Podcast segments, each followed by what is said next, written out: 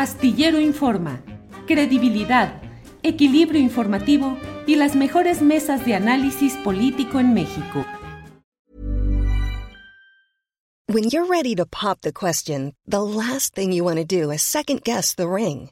At Bluenile.com, you can design a one of a kind ring with the ease and convenience of shopping online. Choose your diamond and setting. When you find the one, you'll get it delivered right to your door. Go to Bluenile.com and use promo code LISTEN to get $50 off your purchase of $500 or more. That's code LISTEN at Bluenile.com for $50 off your purchase. Bluenile.com code LISTEN. Tired of ads barging into your favorite news podcasts? Good news. Ad-free listening is available on Amazon Music for all the music plus top podcasts included with your Prime membership.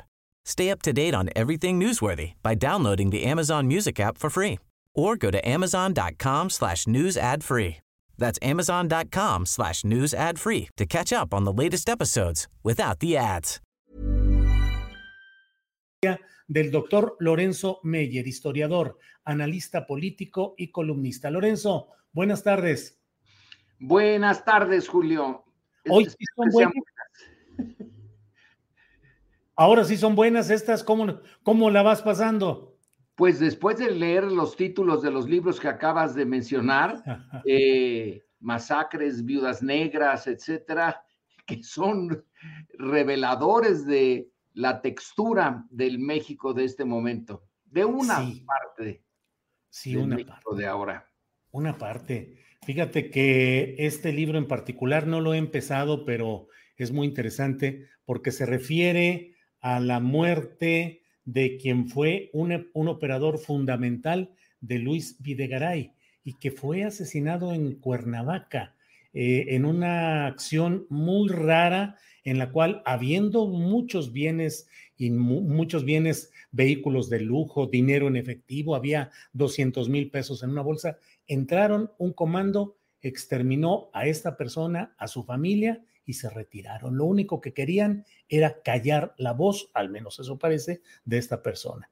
Y es eh, pues esos eh, hilos de lo que ha sido el manejo público del dinero. ¿Cuánto dinero de la riqueza que produce México se habrá fugado por estas vías de la corrupción, Lorenzo? ¿Y qué sería México si hubiésemos podido administrar bien nuestros recursos públicos?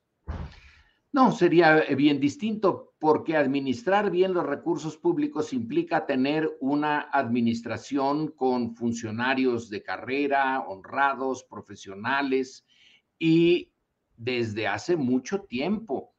Entonces, sí sería otro país.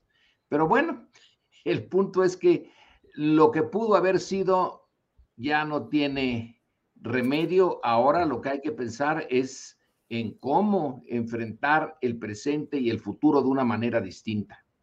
Sí, fíjate Lorenzo que eh, pensé en preguntarte, en plantearte para este inicio de nuestra plática lo que está sucediendo en las elecciones en seis estados que el próximo mes de junio habrán de eh, designar nuevos mandatarios estatales.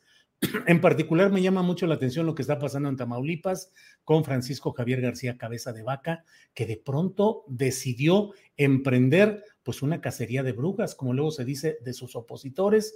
A la Fiscalía del Estado ha logrado que haya orden de presentación contra el presidente municipal de Ciudad Victoria, orden de aprehensión contra la presidenta municipal de Nuevo Laredo, ambos morenistas o de llegados al poder por Morena, y todo para tratar de frenar a Américo Villarreal, hijo del personaje del mismo nombre que fue senador, gobernador de Tamaulipas. Eh, ¿Recuerdas? En Durango también las cosas están fuertes. ¿En qué momentos, Lorenzo, ha habido tanto riesgo de violencia institucional, judicial o física en elecciones estatales después de la Revolución Mexicana y hacia acá? Bueno, eh, violencia por las elecciones, mira, tendríamos que meternos en un terreno que no conozco bien, que serían las elecciones de los estados, esas que estás mencionando tú, elecciones municipales. A mí me queda eh, en mi visión, varias vidas no me darían para eh, poder completarla, me quedan las elecciones nacionales. Uh -huh. Y estas, bueno, todas las elecciones, las que han sido fraudulentas y eh, donde no ha habido posibilidades realmente de que el elector elija, que son prácticamente todas hasta la última, eh, son momentos claves en donde puede ser que el elector no tenga gran cosa que decir ni que ver, sino son momentos en que la lucha interna de la élite política a nivel nacional y local se desarrolla.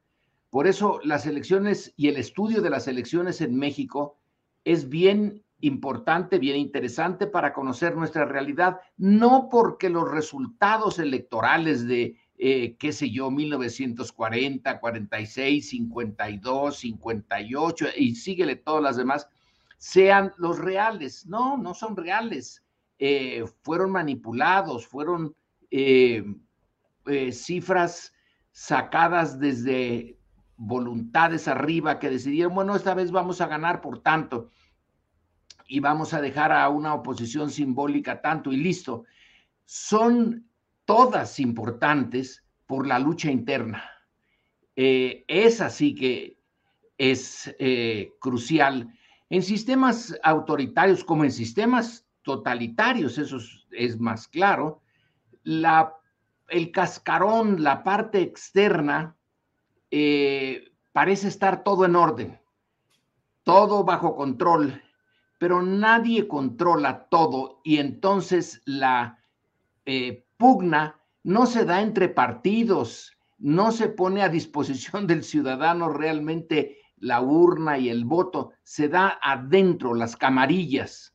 Y es así en todos los estados y desde, bueno, yo las he seguido desde el porfiriato, pero seguramente el mismo fenómeno se da desde antes.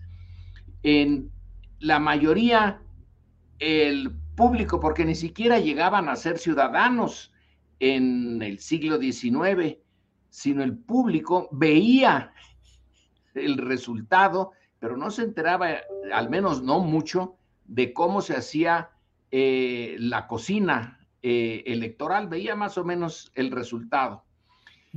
Ahora, cuando se le salía de control y venía la violencia, bueno, pues empecemos con eh, la elección de 1910. Ahí ya no hay que, ya no hay más. Es la violencia la que resuelve eh, todo. Una vez que el carrancismo llega eh, al poder después de haber derrotado violentamente a las facciones más populares, la de Villa y la de Zapata. Bueno, la elección de la salida de Carranza y el inicio de un nuevo cuatrienio en 1920, pues vaya que sí fue eh, violenta. Se eh, asesinó a Carranza ahí en la Sierra de Puebla. Luego, los, eh, el siguiente cuatrienio con Obregón sí hubo violencia porque estalló el movimiento de la huertista, que está mal nombrado, ¿eh? Está mal nombrado porque Adolfo de la Huerta realmente no jugó gran cosa ahí, su nombre se usó, eh, pero era el ejército, ese ejército que apenas estaba formándose y que no estaba muy acostumbrado a la disciplina. Eh, en donde los generales importantes tenían sus tropas, no era el, ejército nacional, aunque formalmente sí lo era, pero no era cierto. Eh, entonces eh, se impuso a Calles, que era secretario de gobernación, pues después de que se derrotó a una parte del ejército. Y para el sistema en su conjunto resultó bien, fíjate, porque así se eliminaron, se mandaron al cielo o al infierno a donde hayan ido a una buena cantidad de generales. Eh, y así ya se fue disminuyendo el cuerpo de generales, eh, que eran los eh, que movían el asunto. luego, cuando viene ya Calles es presidente y Obregón decide que ese principio de la no reelección debe ser relativo. No reelección inmediata, pero sí pasado un, un cuatrienio, pues ya se podía volver a presentar como presidente. Ahí la violencia no viene durante la elección, viene antes. Como digo, es, los grupos internos. Entonces, ahí Arnulfo R. Gómez, que tenía una buena cantidad de tropas, y Serrano, Francisco Serrano, que había sido secretario de guerra, todavía se llamaba de guerra, la secretaría ya después iba a cambiar a ser de defensa. Eh, bueno, ahí también hay violencia. Cuando se anuncia que gana Obregón de nuevo, ya no hay violencia. Eh, pero Obregón es asesinado. los siguientes cambios presidenciales no, eh, bueno, en el interim hay que recordar a Vasconcelos, que Vasconcelos sí lanza su candidatura y sí tiene seguidores y sí forma un, núcleo importante, eh, sobre todo de clase media, con muchos estudiantes, muy... Eh, eh, Mauricio Magdaleno tiene un, un libro que se llama Los Pasos Perdidos, y ahí ves tú cómo le echaron ganas y, gran espíritu para las elecciones. No, no sirvieron para nada. Eso ya estaba predeterminado, y, pero sí hay violencia. Eh, después, cuando las presidencias son ya por, eh, sin necesidad de recurrir a las urnas, la de Emilio Portes Gil, eh, la, eh, bueno, la de Pascual Ortiz Rubio, pues pasa como Pascual Ortiz Rubio en general, desapercibido, no hay ni, no, no, no importa nada. Por eso le decían el nopalito. Sí, el nopalito. por baboso. Entonces, eh, no hay mayor asunto. Cuando se llega a la elección de Cárdenas, pues ya todo parece estar resuelto en el, en el ritmo y forma eh, que el autoritarismo requiere. A Cárdenas, pues sí, es una elección y tiene apoyos, etcétera, pero ya no hay violencia, ¿eh? Ya no hay violencia. Todo se resuelve muy bien. Ah, pero luego llega 1940 y algo se parece a lo que vivimos hoy a 1940, ¿eh? No hay que perder ese año 39, 40, porque ahí sí hay un enfrentamiento entre izquierda y derecha.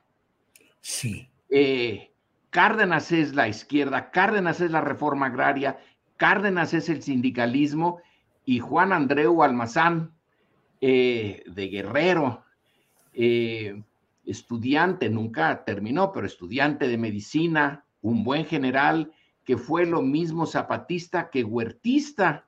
Es un caso rarísimo en donde anda en los dos lados. Él se presenta con una base muy importante en el norte, en Monterrey sobre todo. Ahí ya también hay otro elemento interesante, cómo el norte y los, las élites del norte son empresariales y se van por la derecha. Bueno, pues tenía que ser, de por dónde se podían haber ido. Eh, y ahí sí hay una, eh, es, es, que hay que meterse a esa elección, a los libros que se han escrito al respecto y a los archivos. Y ahí se puede ver cómo estuvo a punto, pero así en una cosita de nada, de estallar un movimiento armado importante porque una parte del ejército estaba otra vez en contra del gobierno federal, en contra de Cárdenas. Y eh, yo creo que fue bien importante la posición de Estados Unidos. ¿eh? ¿Apoyando al Mazán? Eh, el mensaje fue, no, no vamos a apoyar al Mazán. No podemos apoyar al Mazán. A ver, ¿por qué? Si Almazán era de derecha, y se supone que los Estados Unidos siempre apoyan a la derecha, eh, ¿por qué no lo apoyaron? Pues por la Segunda Guerra Mundial, entre otras cosas, y porque Roosevelt era presidente y tenía eh, esta idea eh, de favorecer un, los cambios de fondo democráticos, al menos en algunas partes como México. Pero sí, sí hubo, eh, se compraron armas. Yo, a la hora de meterme a los archivos eh, eh, españoles, ahí se ve que Calles, que ya estaba exiliado en San Diego, pidió ayuda a la embajada española en Washington para que le dieran 50 mil dólares, eh, claro, de aquellos dólares, ¿eh? Claro, claro. Para pagar un, un pedido de armas que le había hecho a una empresa en California para mandarlas a Chihuahua para cuando empezara el levantamiento almazanista. Eh, la embajada española dijo que no tenía dinero.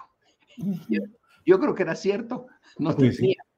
Pero los norteamericanos, sobre todo, dijeron no, no, por esa vía, no.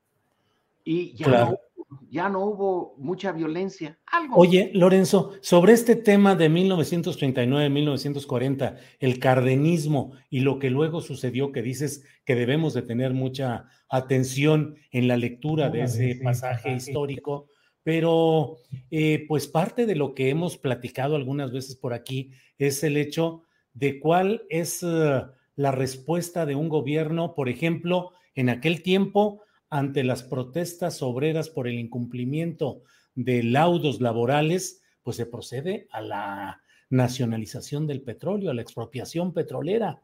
Eh, eso lo equiparas, por ejemplo, con la pretensión de la reforma eléctrica. ¿Te parece que eh, son esos los pasajes que pueden embonarse? Y finalmente, el propio general Cárdenas como presidente creó instituciones trascendentes que quedaron, el Politécnico Nacional, el sindicalismo, lo que has hablado, ¿qué tanto puede quedar ahora como parte de esa faceta progresista o popular del gobierno de López Obrador? Muy buena, eh, muy buen tema, Julio, pero resulta que pues eh, ni tú ni yo somos magos para ver qué es lo que va a quedar. Lo único que puedo decir, y yo creo que tú puedes también estar de acuerdo en eso, es que no va a volver el pasado que hay cambios en, don, en este caso en particular, en el nuestro, en el que estamos viviendo ahora, aunque también en el cardenismo, pero ahora más, en que se moviliza a la, eh, al menos a una parte importante de la sociedad que no tenía eh, realmente vela en los entierros eh, de los exenios pasados. Ahí hay una movilización en el cardenismo controlada, ¿eh? controlada desde el propio Cárdenas y el gobierno. Ahora hay algo todavía de más fondo. Andrés Manuel no controla, puede alimentarla, eh, encauzarla, pero la movilización como ciudadanos, la tuya y la mía y la de, espero, millones más de mexicanos, ya no dependen de un partido, de un presidente, de que nos den órdenes. Ya es una exigencia de nosotros. Ya hay más capacidad eh, de la sociedad para tener su propia, eh, una, una, idea de sus propios intereses y de actuar eh, de acuerdo a esto. Ahora, la vía electoral sigue siendo una puerta ancha. Si se separa, entonces la violencia estaría tocando esa puerta, como fue en 1940, donde pese a la movilización que había generado el general Cárdenas, hubo un fraude. Eh, Ávila Camacho no ganó por su eh, carisma y su eh, eh, apoyo popular, ganó porque el cardenismo controló la elección.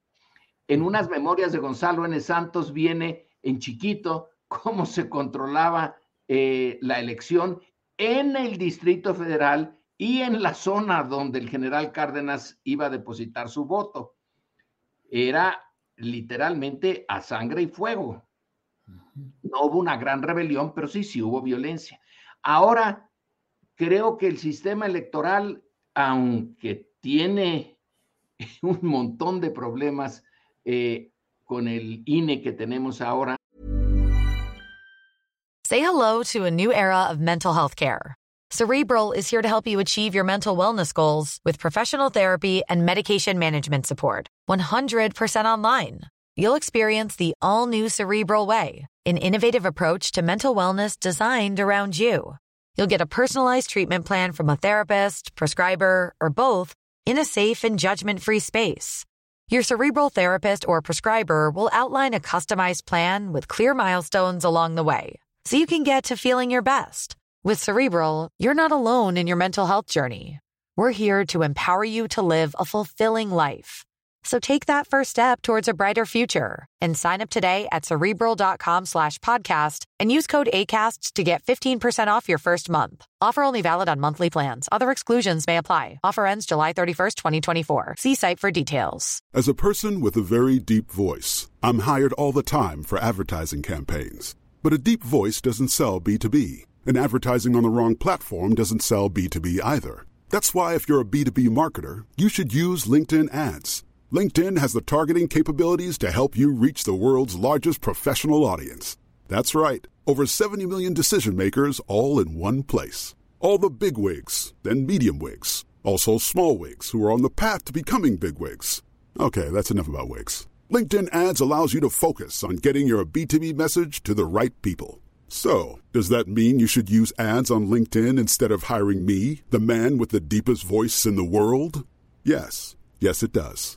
Get started today and see why LinkedIn is the place to be to be. We'll even give you a $100 credit on your next campaign. Go to linkedin.com slash results to claim your credit. That's linkedin.com slash results.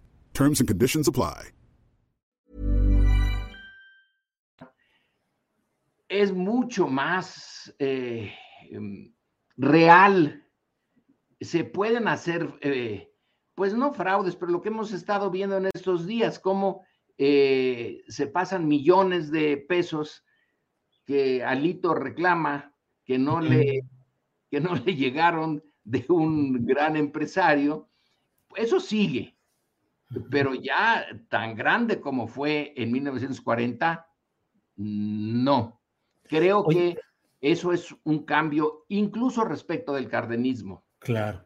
Eh, Lorenzo, eh, quitando lo que haya que quitar y colocando a cada quien en su circunstancia histórica, ¿quién tenía más poder político concentrado? ¿El general Lázaro Cárdenas en su momento u hoy Andrés Manuel López Obrador?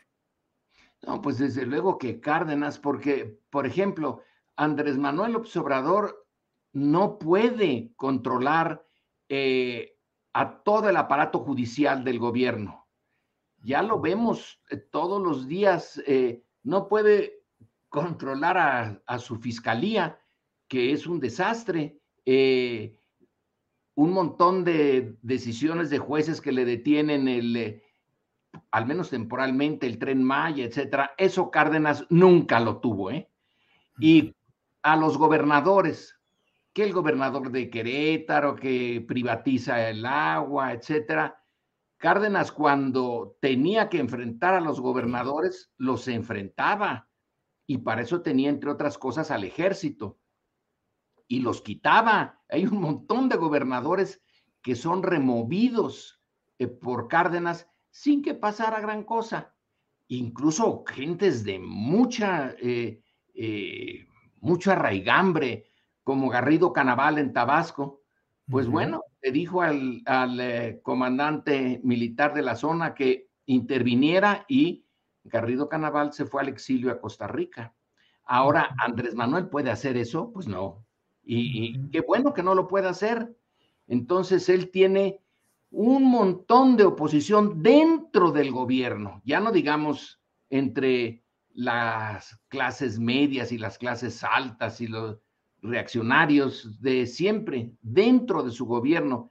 Cárdenas eh, yo creo que ni lo pensaba mucho, él sabía que tenía el control de todo eso, que si era necesario eh, enfrentar a las compañías petroleras vía eh, el sindicato y luego usar decisiones eh, judiciales para decirles a las empresas petroleras, oigan, ustedes están en desacato. Era relativamente fácil comparado con lo que tiene que hacer Andrés Manuel. Es más complejo ahora, pero es más real ahora la, la pluralidad política. Hay pluralidad política ahorita, Lorenzo, con esa oposición que vemos a Lito Moreno que eh, fanfarronea y grita, pero en el fondo tiene el gran lastre de acusaciones, de corrupción, de señalamientos varios, un partido Acción Nacional que no levanta, lo que queda del PRD, el movimiento ciudadano bamboleante entre apoyar a la oposición o irse por sí mismo. Eh, ¿hay una pluralidad real o hay un poder avasallante? Fíjate nada más el número de gobernadores que van a estar del lado de Morena cuando Andrés Manuel López Obrador cierre su gobierno. Va a ser apabullante el número de gobernadores. Sí, pero no es porque el ejército los haya puesto allí, eh, es porque la oposición realmente con su historia, las biografías de sus líderes, ha cerrado sus propias puertas. Pues ¿cómo alguien puede eh, esperar que un partido prospere teniendo a Lito como su eh, líder? Y cuando lo oímos en esa, eh, en esa filtración de una conversación telefónica, Dios santo, más bajo se puede caer, pues difícil. Entonces, no es que Andrés Manuel avasalle sino que la oposición simplemente no encuentra una, un proyecto alternativo y líderes alternativos. A lo mejor los encuentra en, eh, los, eh, el poco tiempo que, queda, pero en los estados, pues en el, estado de Hidalgo, eh, un estado que el PRI ha gobernado desde 1929 y que ahora pues eh, francamente no tiene muchas eh, posibilidades de, mantener eh, el, famosísimo, fortísimo grupo Atlacomulco, donde Jan González brilló, el doctor Vaz antes, bueno, Isidro Favela. Pues, ¿qué tiene ahora? Adelmazo, eh, y la manera como ganó su elección fue por los pelos realmente. y, porque las autoridades electorales no quisieron meterse a, averiguar de dónde salieron los dineros para la elección de Alfredo del Mazo. Entonces, es eh, responsabilidad de Andrés Manuel que la oposición tenga esa debilidad o es responsabilidad de esa oposición. Porque tiene bases, tiene bases sociales, nada más basta uno que, bueno, yo supongo que también te pasa a ti, nos movemos entre clase media, úfale, qué cantidad de opiniones contrarias a, a la 4T, al presidente, a todo. Quiere decir que hay una base para ellos, que no la sepan usar y movilizar, eso ya es otra cosa. Oye, Lorenzo, y en esas pláticas de clase media, de sobremesa, de reuniones familiares, de reuniones sociales, ¿qué dices cuando hay esas críticas tan señaladas que como un rosario dicen hay inseguridad, no se ha logrado hacer nada, tenemos inflación, el problema de eh, las vacunas, los muertos por las vacunas, eh, la falta de medicina para los chavos? ¿Cómo te va en esas pláticas y cómo te defiendes o cómo, cómo reaccionas? Es buena la pregunta, ya, es, muy personal y, resulta que en esa coyuntura, exactamente ahora que me la preguntas, tengo ese problema. Pero, ¿cómo reacciono? A lo mejor es una mala reacción. Simplemente ya no voy a esas reuniones. Mm. Eh, estoy un tanto aislado de antiguos conocidos y amigos entonces, eh, como no es posible el, eh, el intercambio de ideas, como entre esa clase media se usan descalificaciones eh, del tipo que ahora la fiscalía dice que un juez hizo groseras, que le hizo a sus este, a sus fiscales, yo ya no, ya no entro en ese juego. Ya cada quien, a estas alturas ya estamos bastante maduritos. Si no pueden argumentar eh, más que diciendo, vean los muertos, bueno, hay que argumentar diciendo, miren cómo estaba eh, el eh, sistema de salud pública, se había desmantelado. ¿Cuándo se empezó a desmantelar? Hace ya buen tiempo. Eh, antes de AMLO, el doctor Simi y cosas similares eran el sistema de salud para muchos de los mexicanos, donde tú ibas podías conseguir por 40 pesos un médico que te diera una receta que ibas a surtir a la propia farmacia que lo había contratado. Eh, un poco, eh, un poco pedestre ese sistema. Eh, cuando te metes a el meollo de, de los asuntos que son complejos, que no hay, raras veces está el blanco y el negro bien claro, ese tipo de conversación, Julio, y otra vez, a ti no sé si te pase, pero ya no hay muchos argumentos, ya es muy visceral. Y si uno intenta, bueno, que su profesión, eh, las ciencias sociales no son exactas. Hay un montón de valores que tienes y de afirmaciones que no puedes sostener enteramente con pruebas. Tu visión del mundo, tu ideología influyen mucho.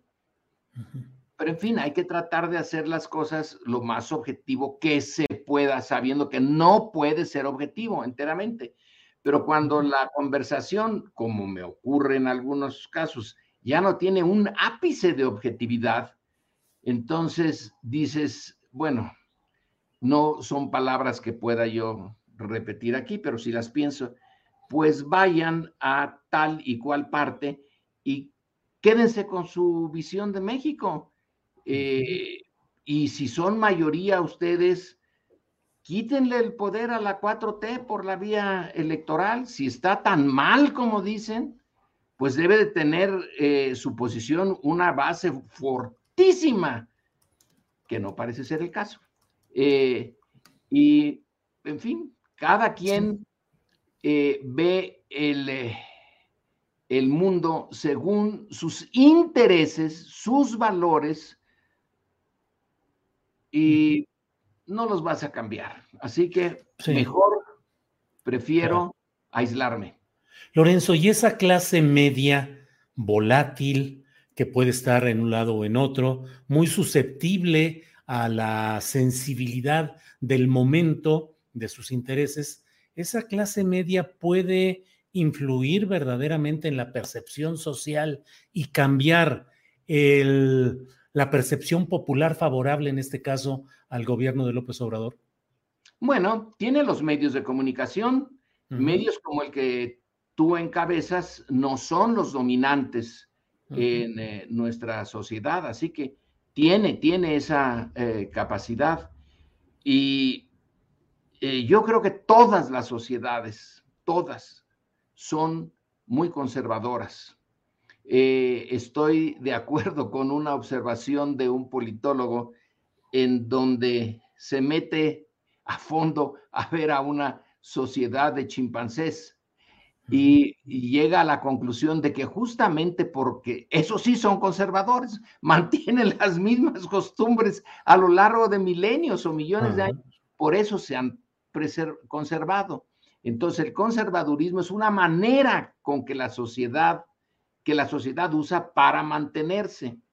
Los humanos somos muy, eh, bueno, un tanto diferentes, no mucho, pero un tanto diferentes, porque sí aceptamos los cambios, adaptar eh, y cambiar el presente para tener un futuro distinto, pero en el fondo las sociedades es mucho más fácil que se vayan por el lado conservador que por el lado del cambio, ya sea el revolucionario, así a la francesa, eh, o el cambio paulatino, pero el cambio es un problema. Los que encabezan el cambio son eh, verdaderamente se echan un, eh, una tarea encima que el grueso de los miembros de una sociedad no lo hacen.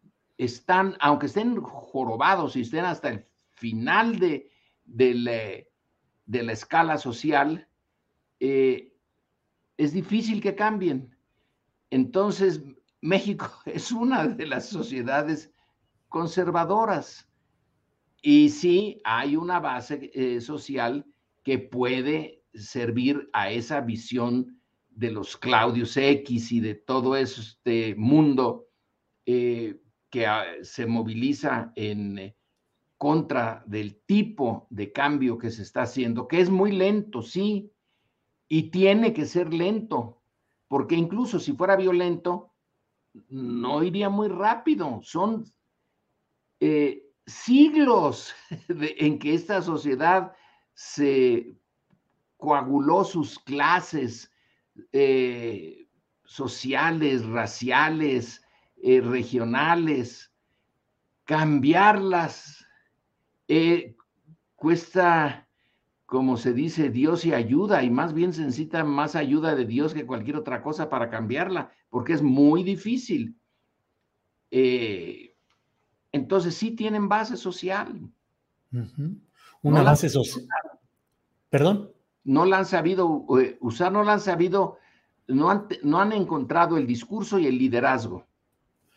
Pues eh, Lorenzo, gracias por esta plática. Cierro nada más preguntándote, tanta apariencia que hubo en el pasado de una sabiduría política para el mal, si queremos decirlo así, pero sabiduría en la operación política del PRI, del sistema, del régimen, del partido aplanadora, del que se llevaba todo, el carro completo. Ahora, ¿qué es lo que les está fallando o por qué hay esa incapacidad de plantear una estrategia política que sea eficaz frente a López Obrador, Morena y la 4T? ¿Dónde queda toda esa inteligencia, si queremos, para el mal político, pero esa inteligencia política del pasado, Lorenzo. A la, a la Beltrones, ¿verdad? Eh, bueno.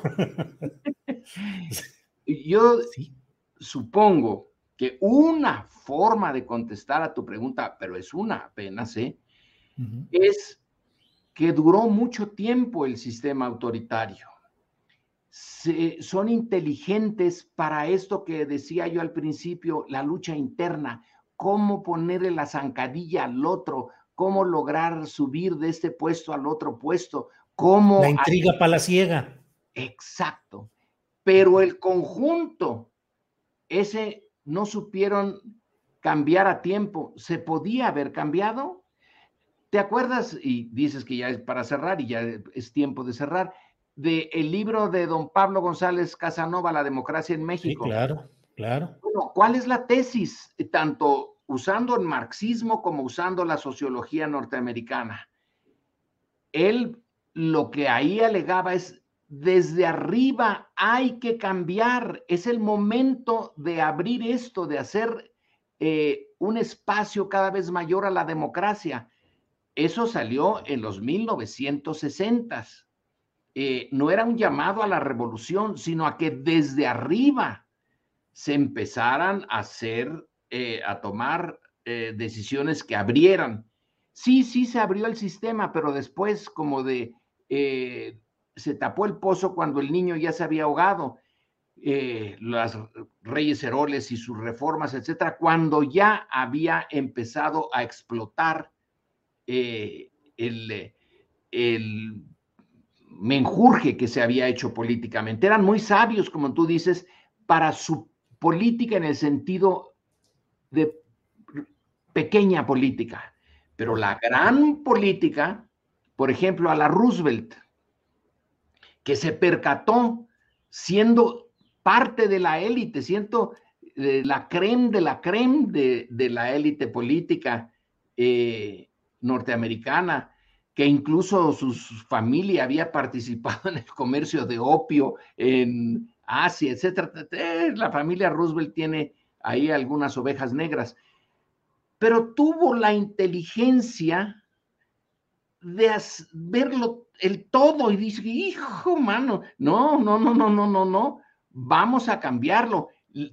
topó contra su Suprema Corte y se le acusó de traidor a su clase. Pero en realidad le entregó al sistema norteamericano un enorme caudal de estabilidad que ya se les está acabando. Y ahora Trump es muestra de que ya no es tan fácil eh, el cambio, sino que ahora viene la resistencia y vienen eh, el racismo y eh, violencia y matanzas, etcétera, para detener, por ejemplo, el avance de los afroamericanos o, de la parte morena de la sociedad norteamericana. Roosevelt quería lo contrario. Eso falló en México. Teniendo todo el poder, pues lo usaron a la Díaz Ordaz y justificaron la matanza diciendo que ahí vienen los comunistas, ahí vienen los comunistas y nos van a, destruir. Claro. Pues eh, como siempre, Lorenzo, muchas gracias. El tiempo se nos va en estas pláticas tan interesantes que nos permites tener contigo. Se va el tiempo, pero muchos temas quedan pendientes, más los que se acumulen. Y bueno, espero que pronto tengamos oportunidad de seguir platicando, Lorenzo. Cuando quieras, Julio, y buenas tardes. Buenas tardes, que tengas buenas tardes, Lorenzo. Gracias y hasta luego. Hasta luego. Tired of ads barging into your favorite news podcasts? Good news. Ad-free listening is available on Amazon Music. For all the music plus top podcasts included with your Prime membership. Stay up to date on everything newsworthy by downloading the Amazon Music app for free or go to amazon.com slash news ad free. That's amazon.com slash news ad free to catch up on the latest episodes without the ads. ¿No te encantaría tener 100 dólares extra en tu bolsillo? Haz que un experto bilingüe de TurboTax declare tus impuestos para el 31 de marzo y obtén 100 dólares de vuelta al instante. Porque no importa cuáles hayan sido tus logros del año pasado, TurboTax hace que cuenten. Obtén 100 dólares de vuelta y tus impuestos con 100% de precisión. Solo con Intuit TurboTax. Debes declarar para el 31 de marzo. Crédito solo aplicable al costo de la presentación federal con TurboTax Full Service. Oferta sujeta a cambios o cancelación en cualquier momento. Para que te enteres del próximo noticiero, suscríbete y dale follow en Apple, Spotify, Amazon Music, Google o donde sea que escuches podcast. Te invitamos a visitar nuestra página julioastillero.com.